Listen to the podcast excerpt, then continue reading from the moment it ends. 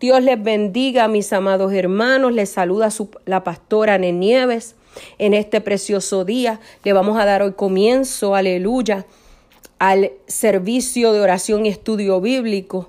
Y ahí donde estás, inclina tu rostro y cierra tus ojos y vamos a orar juntos, aleluya. Padre Santo y Padre bueno, te damos gracias por este día. Bendecimos y exaltamos tu nombre. Te presentamos este servicio de oración, alabanza y estudio bíblico.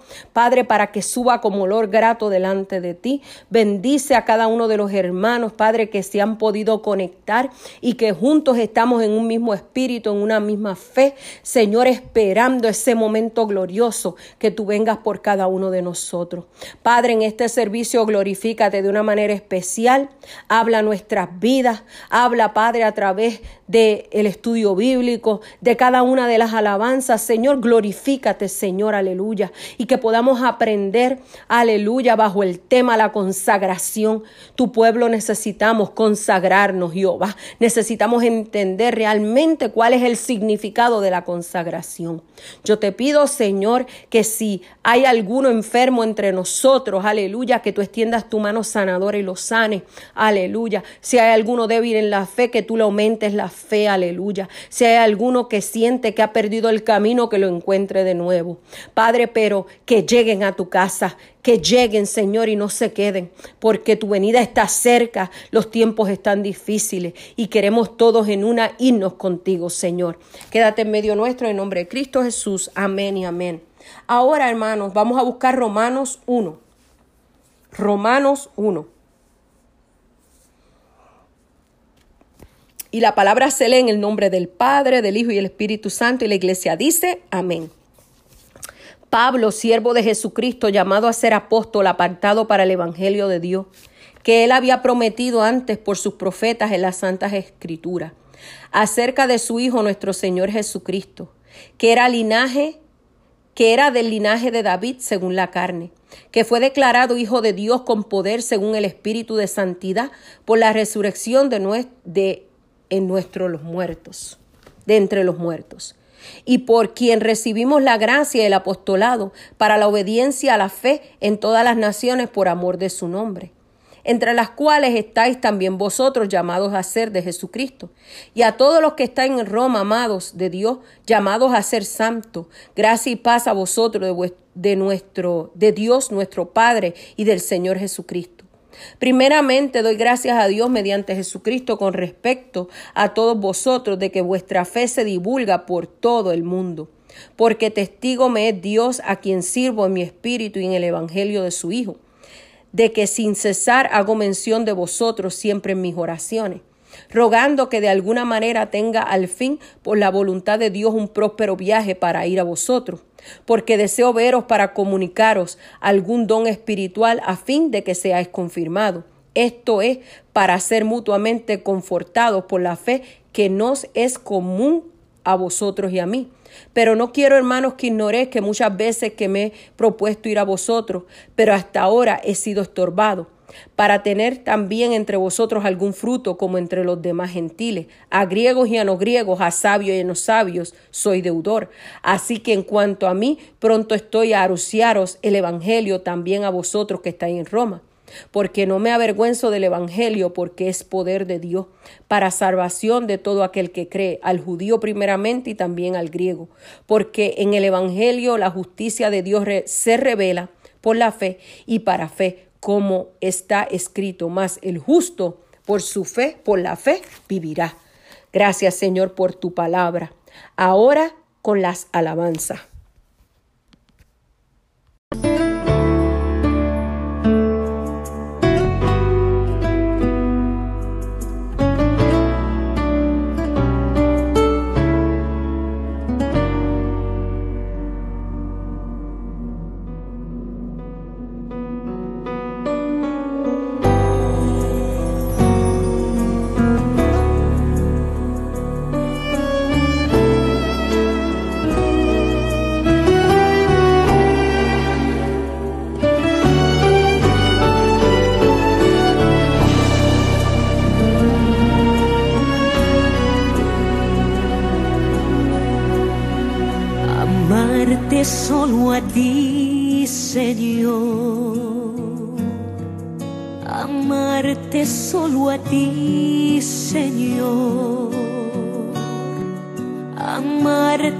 Solo a ti, Señor.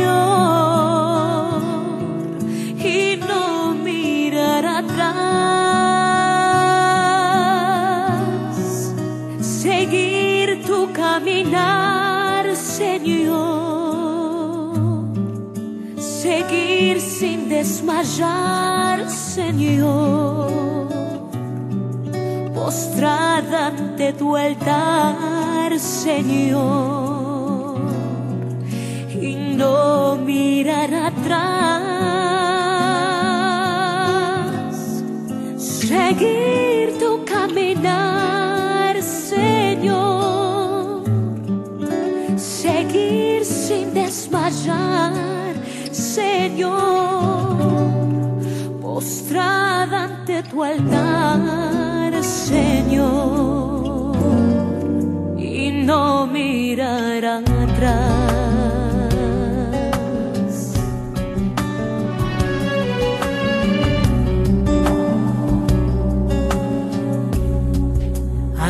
Amarte solo a ti, Señor.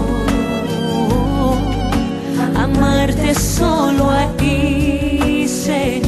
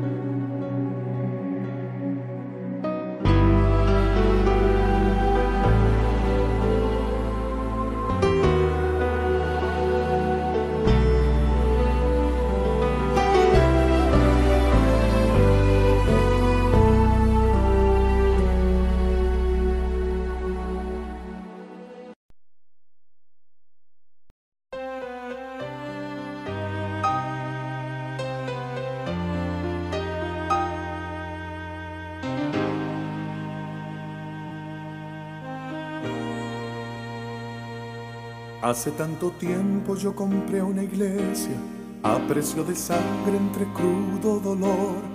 Hace tanto tiempo que envié a mi hijo para rescatar lo que se perdió. Hace tanto tiempo que estoy deseando esa humilde entrega de un adorador que solo se postra ante mi presencia y no a las ofertas de una posición.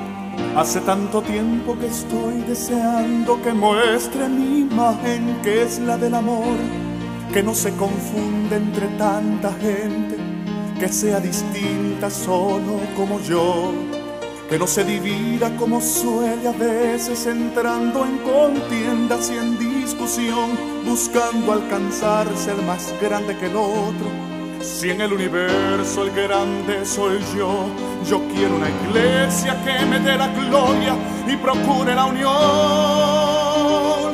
Yo quiero una iglesia que sane al herido, que rompa cadenas, liberte al cautivo, que aclare la mente al que está confundido y que hable verdad. Yo quiero una iglesia que con su mirada le brinde esperanza al alma angustiada. Yo quiero una iglesia que sane la herida de la humanidad. Yo quiero un rebaño donde mis ovejas se sientan seguras y llenas de paz, donde mi palabra sea su alimento,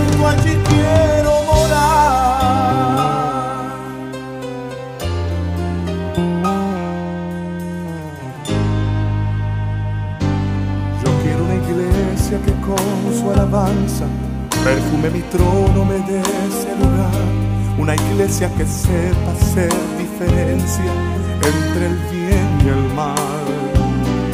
¿Dónde está la iglesia que fue perdonada y que fue liberada del castigo atroz? Aquella que al ver si alguno ha caído, le extiende la mano y perdona su error. Iglesia despierta, ya llegó el momento de tu redención. Que sane al herido, que rompa cadenas, liberte al cautivo, que aclare la mente al que está confundido y que hable verdad. Yo quiero una iglesia que con su mirada le brinde esperanza al alma angustiada. Yo quiero una iglesia que sane la herida de la humanidad. Donde mis ovejas se sientan seguras y llenas de paz. Donde mi palabra sea su alimento, allí quiero morar.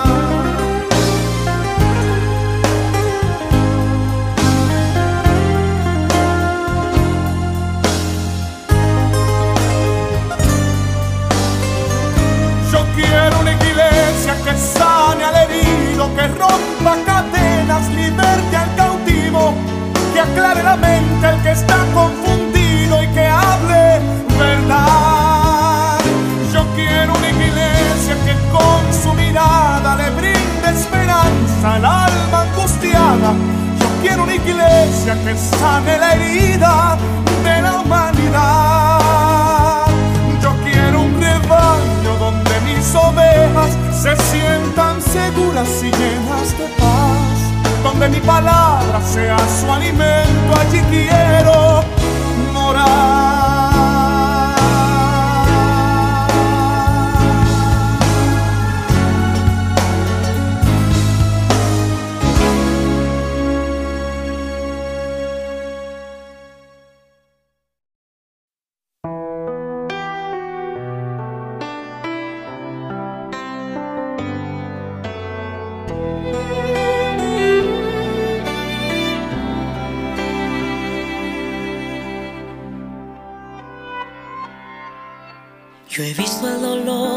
A mí, causarme heridas, golpearme así, y hasta llegué a preguntarme, ¿dónde estabas tú? He hecho preguntas en mi aflicción, buscando respuestas sin contestación, y hasta dudé por instantes de tu compasión. Y aprendí vida todo tiene un sentido. Y descubrí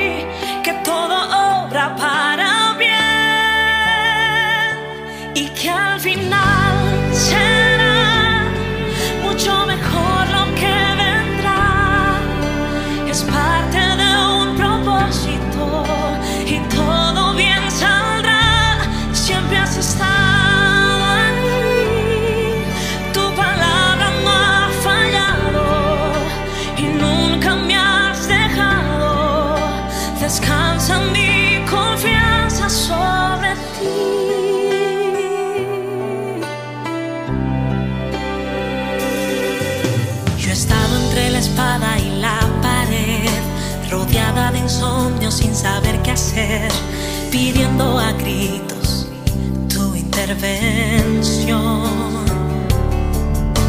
A veces me hablaste de una vez, en otras tu silencio solo escuché. Qué interesante tu forma de responder. Y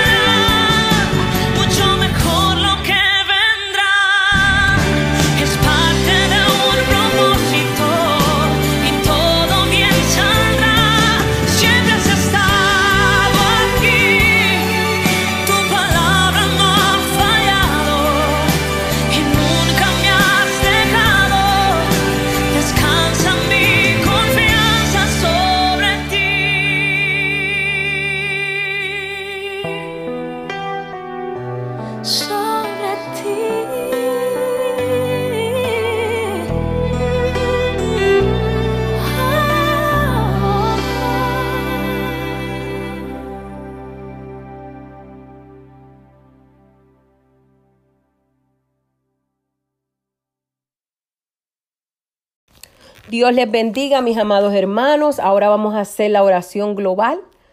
Aleluya, Padre Santo. Vamos todos a inclinar nuestros rostros y vamos a orar. Padre Santo y Padre Bueno, te damos gracias. Bendecimos tu nombre.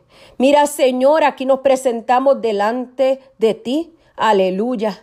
Porque ¿quién mejor para conocernos sino tú, Jehová?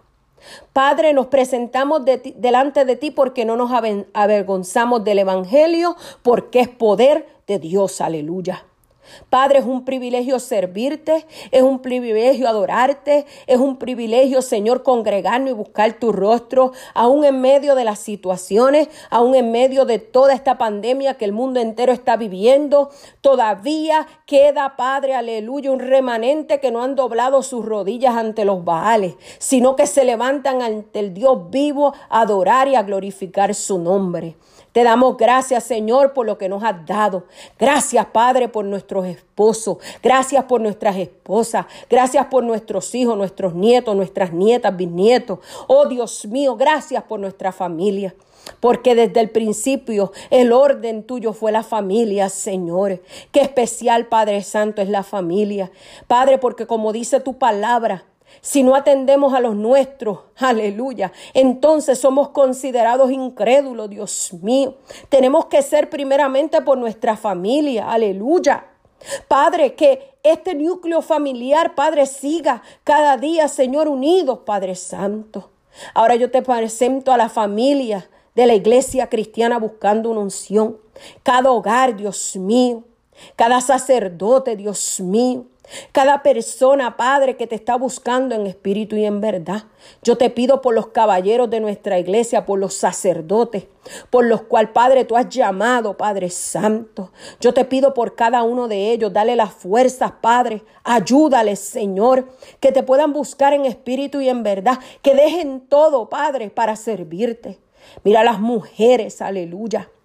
Padre Santo, yo te pido que las ayudes, Padre Santo que las ayude, Señor, porque yo sé que muchas de ellas están cargando, aleluya. Cargas pesadas, Dios mío, que a veces no saben qué hacer.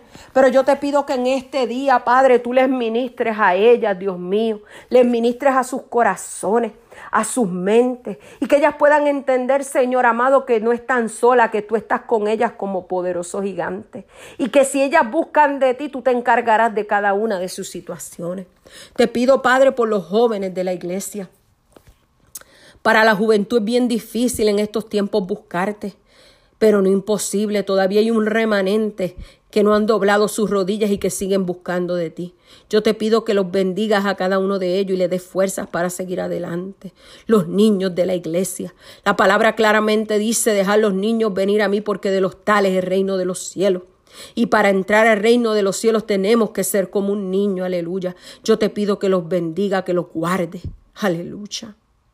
Yo te pido, Señor, por cada matrimonio de nuestra iglesia. El enemigo quiere destruir los matrimonios porque si destruye los matrimonios, destruye el hogar completo. Pero no le vamos a dar ese gusto al enemigo. Aleluya, vamos a cimentar los matrimonios, Padre, en ti, Señor, aleluya, que hagan raíces profundas, Dios mío.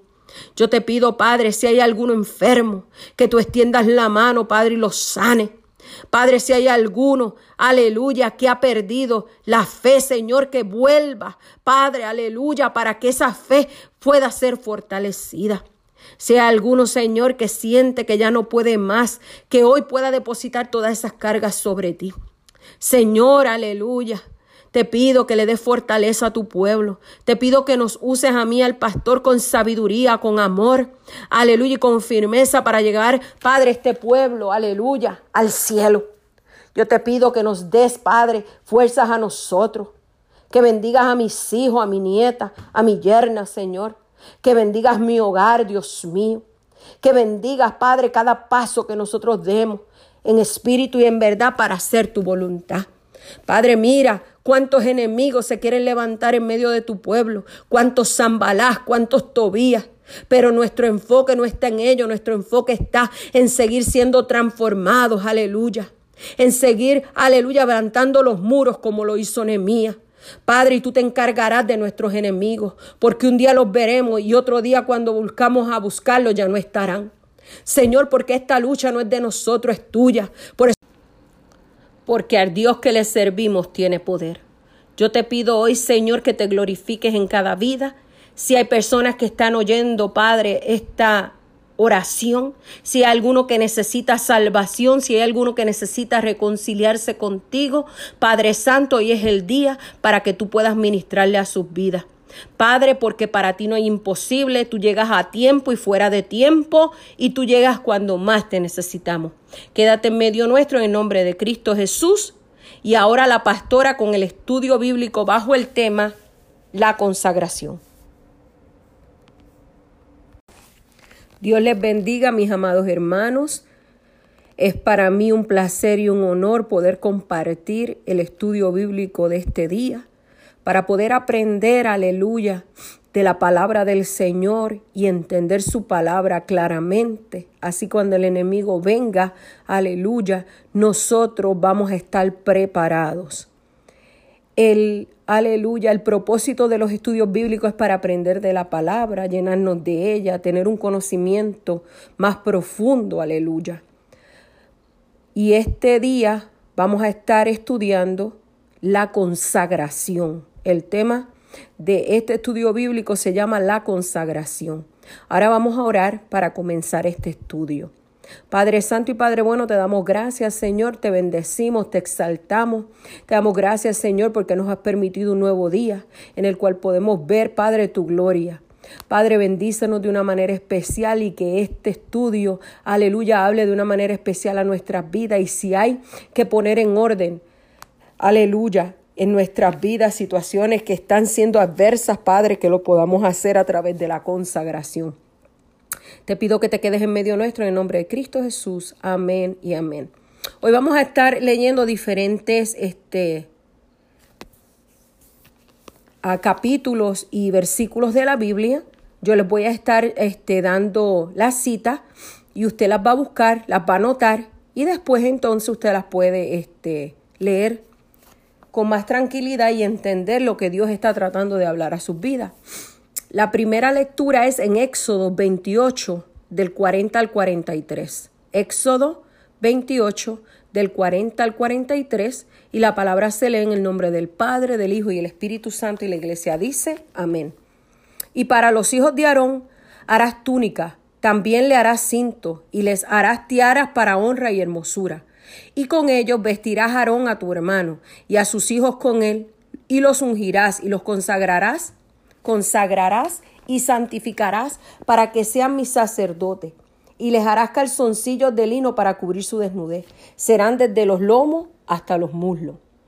Después buscamos Levítico 8 del 18 al 28.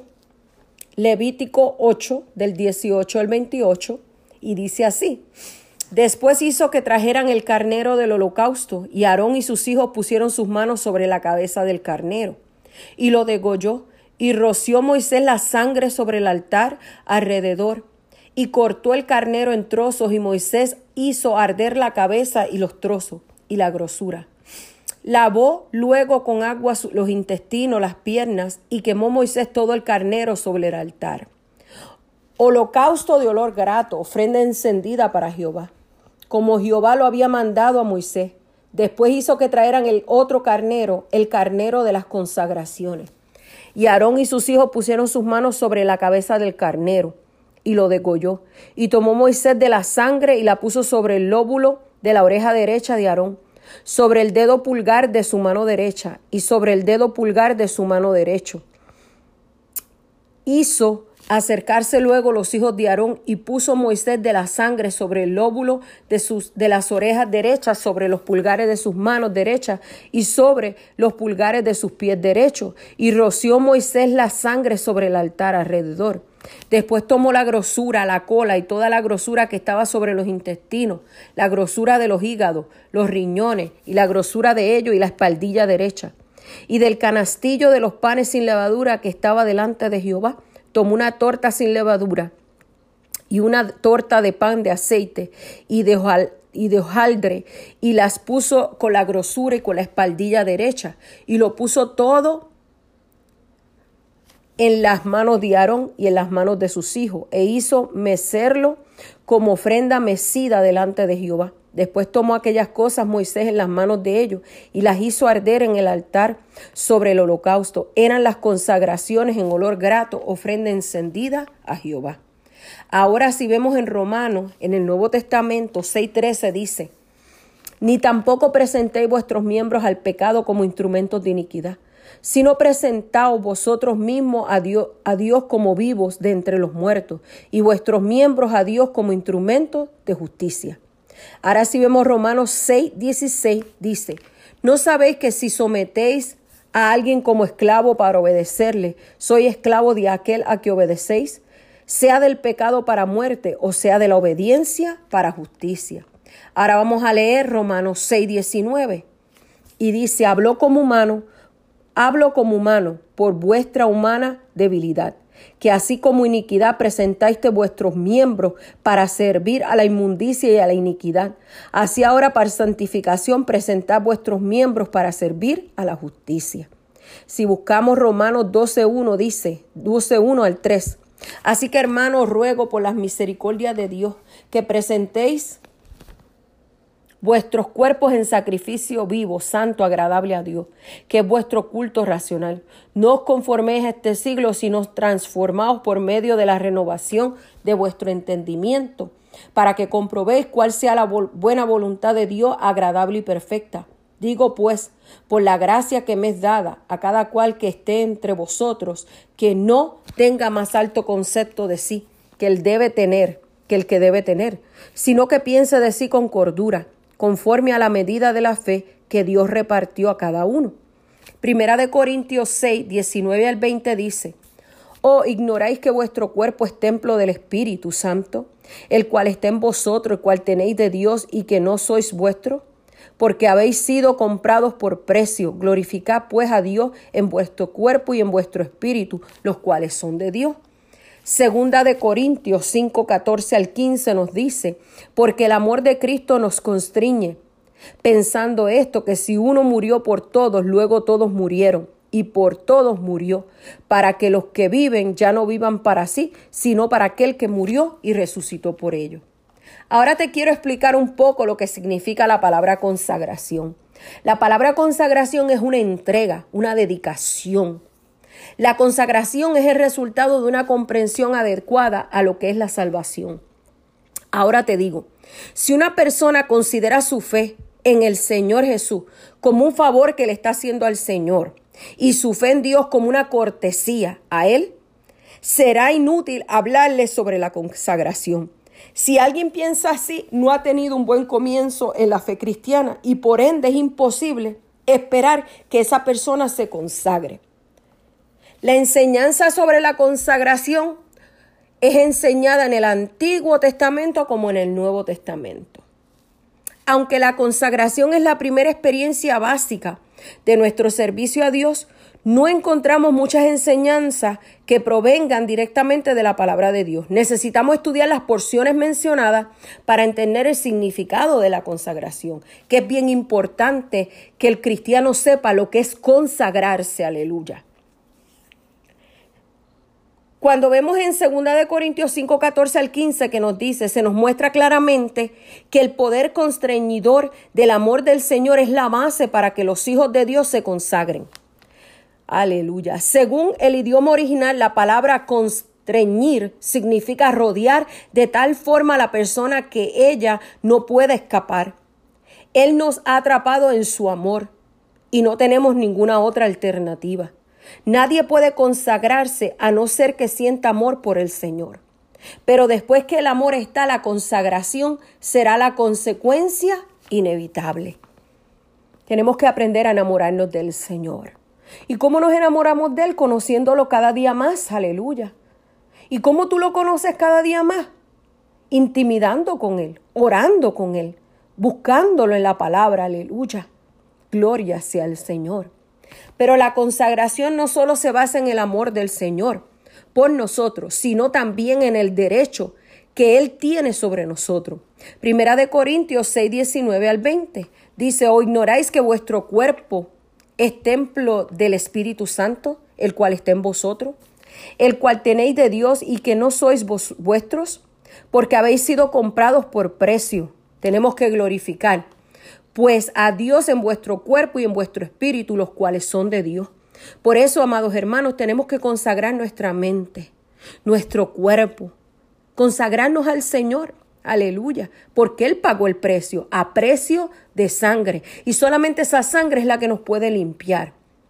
Nuestro Señor dio su vida por nosotros como rescate, adquiriéndonos así de nuevo. El Señor nos compró y nos redimió. Por eso voluntariamente le cedemos nuestra libertad. Mas no vivo yo, vive Cristo en mí. Para los cristianos de hoy, la idea de ser comprado por precio tal vez no sea claramente comprendida. Pero para los corintios era perfectamente claro. En aquel tiempo existían los mercados humanos donde se remataban esclavos. Pablo usa esa metáfora para mostrarnos lo que nuestro Señor hizo por nosotros.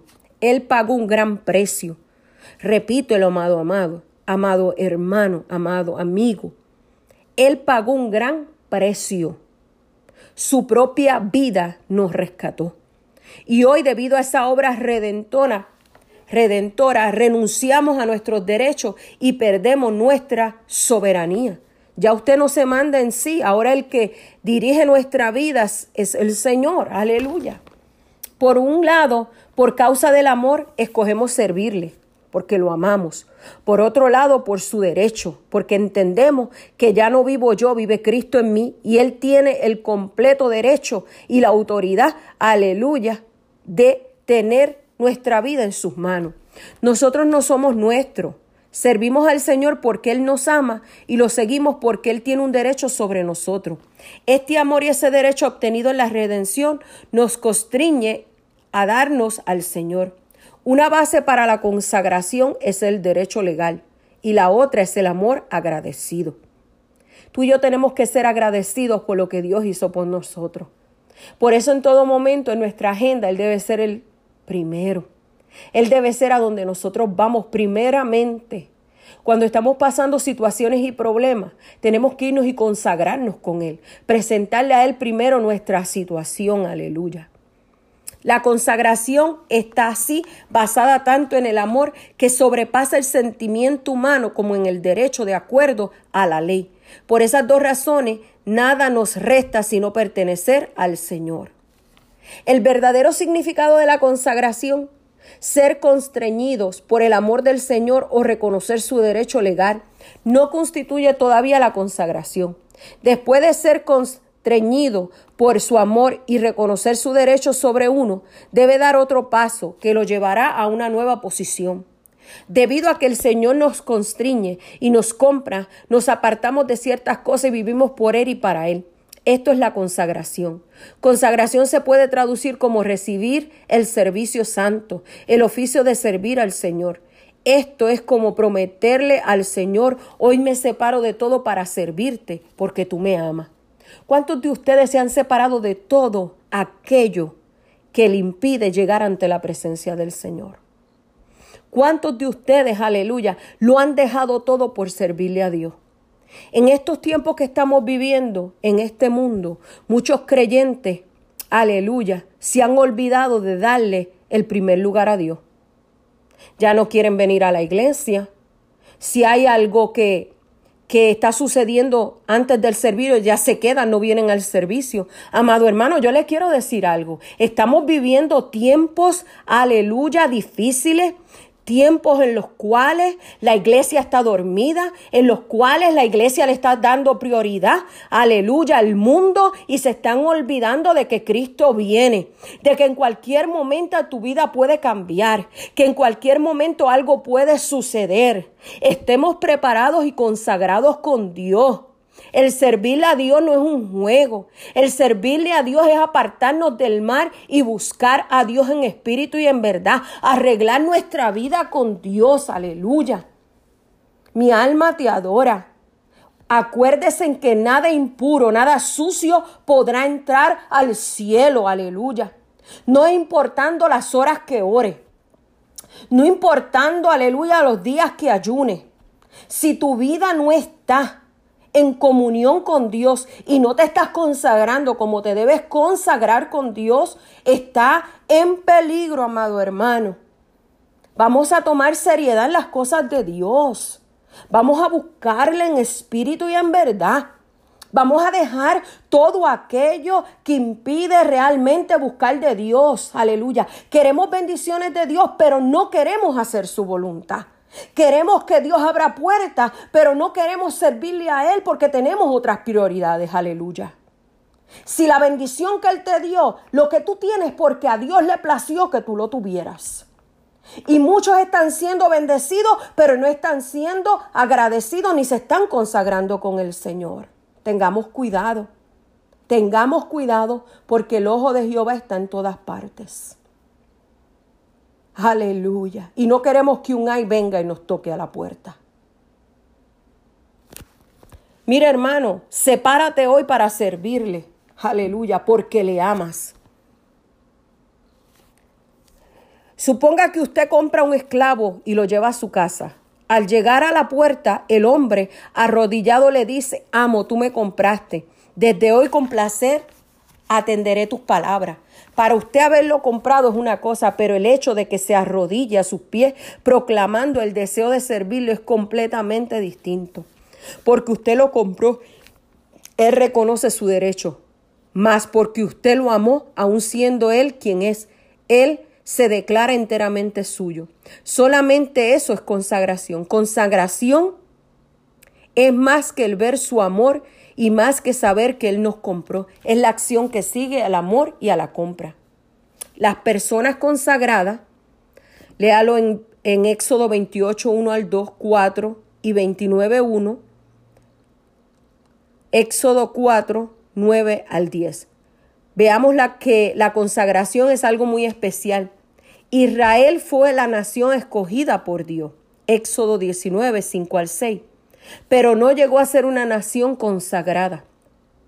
Las tribus de Israel eran doce, pero no todas recibieron el servicio santo. Solo la tribu de Leví, números 3 del 11 al 13. Sin embargo, no toda la tribu de Leví estaba consagrada, ya que entre los levitas solo se asignó un el servicio santo a la casa de Aarón. Si alguien que no pertenecía a esta casa se acercaba, moría. Números 18, 7.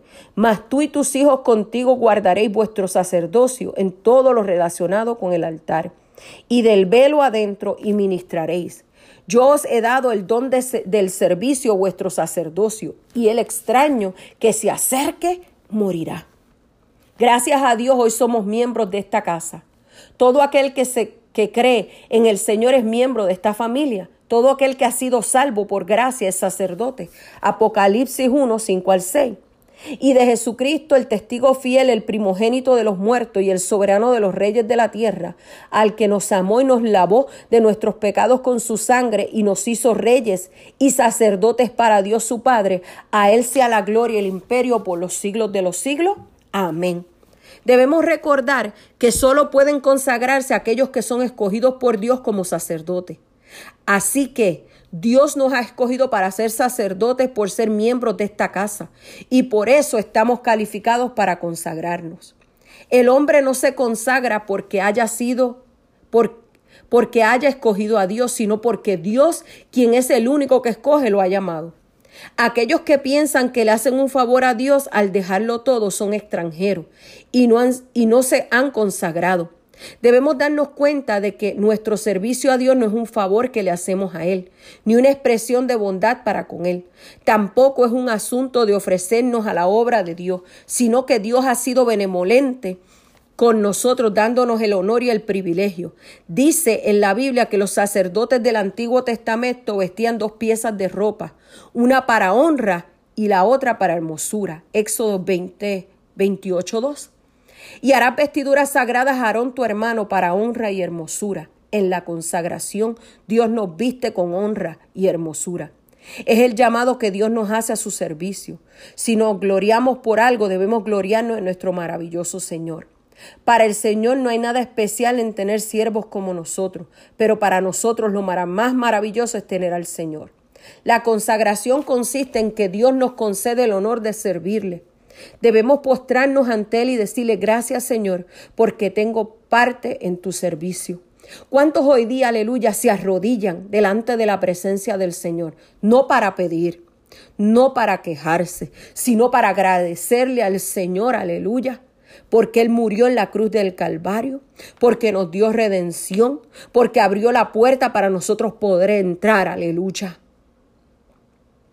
Gracias porque entre tantas personas que hay en este mundo me has escogido a mí como parte de ese servicio.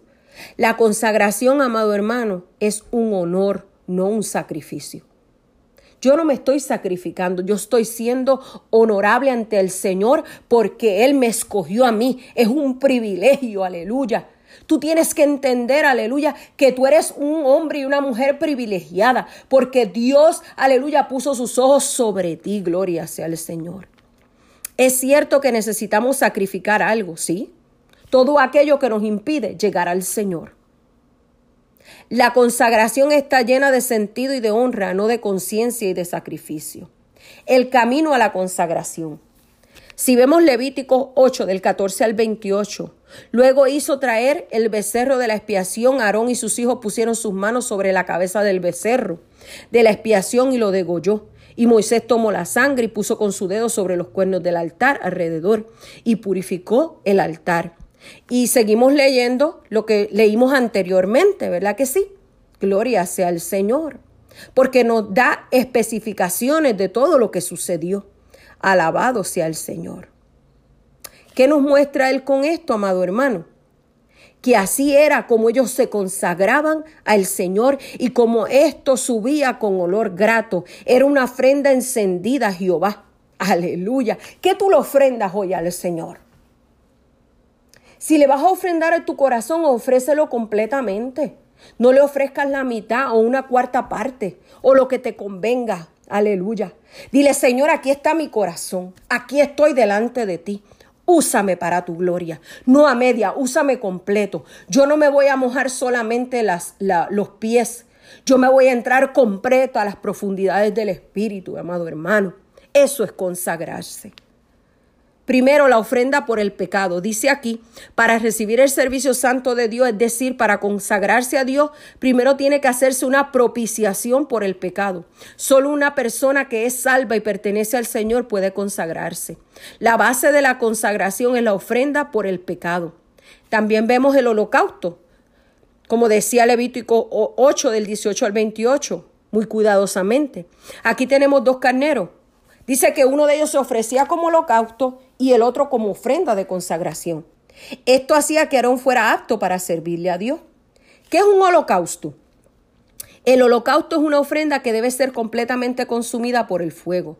Por lo tanto, el sacerdote no podía comer su carne. El problema de nuestro pecado se soluciona con la ofrenda por el pecado. Pero el holocausto hace que Dios nos acepte. El Señor Jesús llevó nuestros pecados en la cruz. Esto se refiere a su obra como la ofrenda por el pecado. Al mismo tiempo, mientras el Señor Jesús estaba en la cruz, el velo fue rasgado y se nos abrió así el camino al lugar santísimo. Esto en su obra, esta es su obra como holocausto. La ofrenda por el pecado y el holocausto empiezan en el mismo lugar, pero conducen a dos lugares distintos. Ambos empiezan donde se encuentra el pecador. La ofrenda por el pecado se detiene en la propiciación por el pecado mientras que el holocausto hace al pecador acepto ante Dios en el amado. Por tanto, es más importante que la ofrenda por el pecado. El holocausto es agradable aroma del Señor Jesús ante Dios, que hace que Dios lo acepte. Cuando lo ofrecemos a Él ante Dios, nosotros también somos aceptados. No solo somos perdonados mediante la ofrenda por el pecado, sino que también somos aceptados mediante el Señor Jesús. Ahora viene la ofrenda de la consagración. Después de que el primer carnero era inmolado, se sacrificaba otro. Con la sangre de éste se untaba el lóbulo de la oreja derecha, el pulgar de la mano derecha y el pulgar del pie derecho de Aarón y de sus hijos. Esto significa que como Dios nos ha aceptado en Cristo, debemos saber que la sangre aplicada en nuestra oreja, nuestras manos y nuestros pies nos aparta para Dios. Debemos declarar que nuestras orejas, nuestras orejas, perdón, nuestras manos y nuestros pies pertenecen por entero a Dios. Debido a la redención, nuestras orejas, cuya función es oír, deben escuchar a Dios. Nuestras manos, hechas para trabajar, deben ahora laborar para Dios. Nuestros pies ahora deben caminar para Dios. Nuestros miembros fueron comprados por el Señor, de modo que todo le pertenece a Él.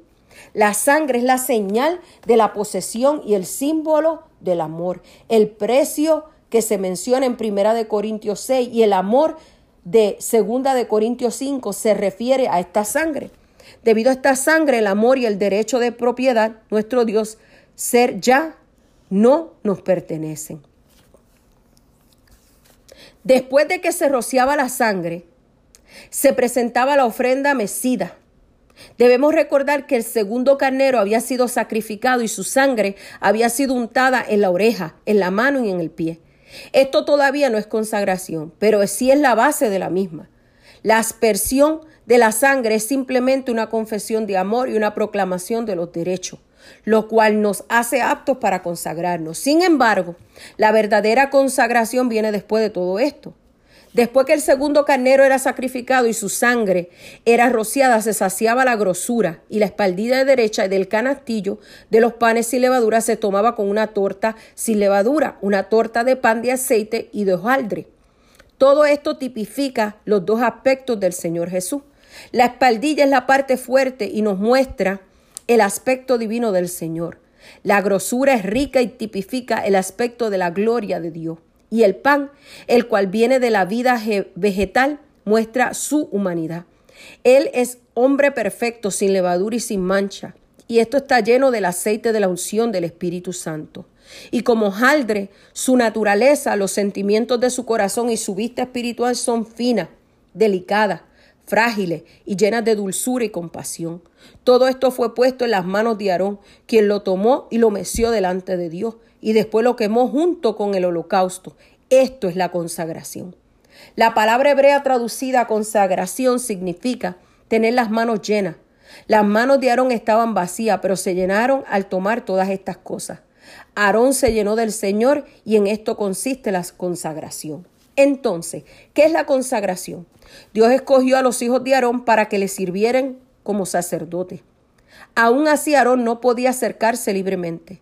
Primero tenía que presentar una ofrenda por sus pecados para ser aceptos en Cristo. Sus manos, las cuales significaban trabajar, tenían que ser llenas de Cristo, así que él no debía tener más que a Cristo. Solo entonces se llevan a cabo la consagración. ¿Qué es la consagración? Pablo nos lo dice en Romanos 12.1. Necesitamos ver, al- ver ante el Señor que en esta vida solo podemos seguir un camino, servir a Dios. Para poder hacerlo tenemos que presentar todo nuestro ser a Él. Desde el momento que lo hagamos, nuestro oído escuchará al Señor, nuestras manos trabajarán para Él y nuestros pies correrán por Él. Nos hemos consagrado totalmente a Él como una ofrenda, un sacrificio. Por consiguiente, nuestras dos manos llenas de Cristo lo exaltarán y lo expresarán. Cuando hayamos hecho esto, dirá, Dios dirá, esto es la consagración. La consagración significa que hemos tocado el amor de Dios y hemos reconocido su derecho. Debido a esto podemos acercarnos a Dios para implorarle el privilegio de servirle. Debemos decirle, oh Dios, soy tuyo, me has comprado. Antes yo estaba debajo de tu mesa esperando comer de las migajas que cayeran, pero desde este momento quiero servirte. Hoy tomo la decisión de servirte. Tú me has aceptado. Puedes concederme también una pequeña porción en esta gran tarea de servirte. Ten misericordia de mí, permíteme tomar parte en tu servicio. Al conceder la salvación a muchos, tú no pasaste de largo ni me rechazaste, tú me salvaste. Dame por lo tanto una parte entre los muchos que te sirven, no me rechaces. Así como Así es como usted se presenta ante el Señor. Cuando usted se presenta a Él en esta forma, obtiene la consagración. A esto se refiere Romanos 12, cuando dice que presentemos nuestros cuerpos. En Romanos 6 se menciona la consagración de los miembros. Esto es el semejante a la aspersión de la sangre en las orejas, manos y pies. Romanos 12 menciona la consagración de todo el cuerpo, lo cual significa que ambas manos son llenas de Cristo. Podemos apreciar aquí una perfecta concordancia en el Antiguo y el Nuevo Testamento. El propósito de la consagración, el objetivo de la consagración no es convertirnos en predicadores de Dios ni en obreros suyos, sino en servir a Dios. En el idioma original, la palabra servicio significa esperar en. El objetivo de la consagración es esperar en Dios y movernos a hacer lo que Él quiere y cuando así lo dispone. Todo nuestro tiempo es de Dios y cada uno de nosotros debe esperarle. La obra de cada uno es flexible y debemos aprender a esperarle. Presentemos nuestros cuerpos para servir a Dios. En, lo, en el momento en que una persona se consagra, debe comprender que lo más importante es lo que Dios requiera. El trabajo puede variar, pero el tiempo invertido sigue siendo el mismo. Toda nuestra vida, tan luego un doctor en medicina se hace cristiano, la medicina pasa del primer al segundo lugar. Lo mismo sucede con el ingeniero. La exigencia del Señor tiene prioridad. Servir al Señor se torna en el mayor servicio. Nosotros los que servimos a Dios no podemos esperar ser prósperos en el mundo, pues estas dos cosas son contrarias. La consagración es no es lo mucho que uno da de sí mismo al Señor, sino ser aceptado por Dios y recibir el honor de servirlo. Y el fruto de la consagración es la santidad. No debemos rogar a otros que se consagren. En lugar de ello, debemos decirle que el camino está abierto para que lo hagan. La consagración no depende de nuestra voluntad, pues proviene de la abundancia de la gracia de Dios. Tener el derecho de servir a Dios es el mayor honor de la vida. Dios les bendiga. Espero hayan podido aprender algo acerca de la consagración. Esto fue un gran estudio que encontré, que llenó mi vida y que lo quiero compartir con ustedes para que todos unidos sepamos y tengamos claramente, aleluya, el significado y lo que envuelve estar consagrados con Dios. Dios me les bendiga grandemente. Sigan adelante, no teman ni desmayen. No importa las veces que nos caigamos, es las veces que nos levantemos en el nombre poderoso de Cristo Jesús. Les ama su pastora. Amén y amén.